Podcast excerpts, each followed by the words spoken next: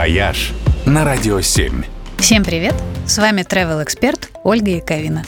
25 апреля считается днем чувашского языка.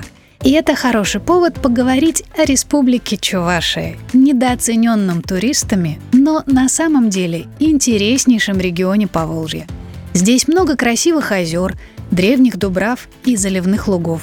Интересная и своеобразная кухня и колоритные традиции – а столица республики – Чебоксары – отличное место для поездки на длинный уикенд. Город стоит на Волге. Он небольшой, уютный и полный какого-то медитативного спокойствия, от которого и сам расслабляешься и перестаешь суетиться. Смотришь на тюльпаны, смотришь на фонтаны, на Волгу и выдыхаешь. Спешите, правда, незачем.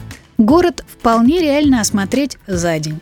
Все самое интересное сосредоточено вокруг Чебоксарского залива и у длинной Волжской набережной, по которой классно прогуливаться на закате.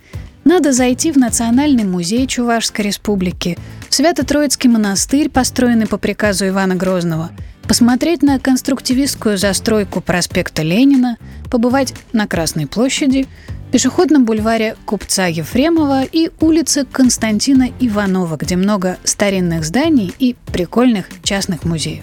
Пассажиры с детьми днем могут отлично провести время в парке Амазония, а пассажиры без детей вечером оценить отличные чебоксарские бары, которых особенно много все на том же бульваре Ефремова. А еще в Чебоксарах офигенное мороженое, вкусные конфеты и отличное пиво. А расстояние от Москвы как до Питера. Ночь в поезде, 9 часов на машине или полтора часа лету, и вы на месте. Готовый план на майские. «Вояж» только на Радио 7.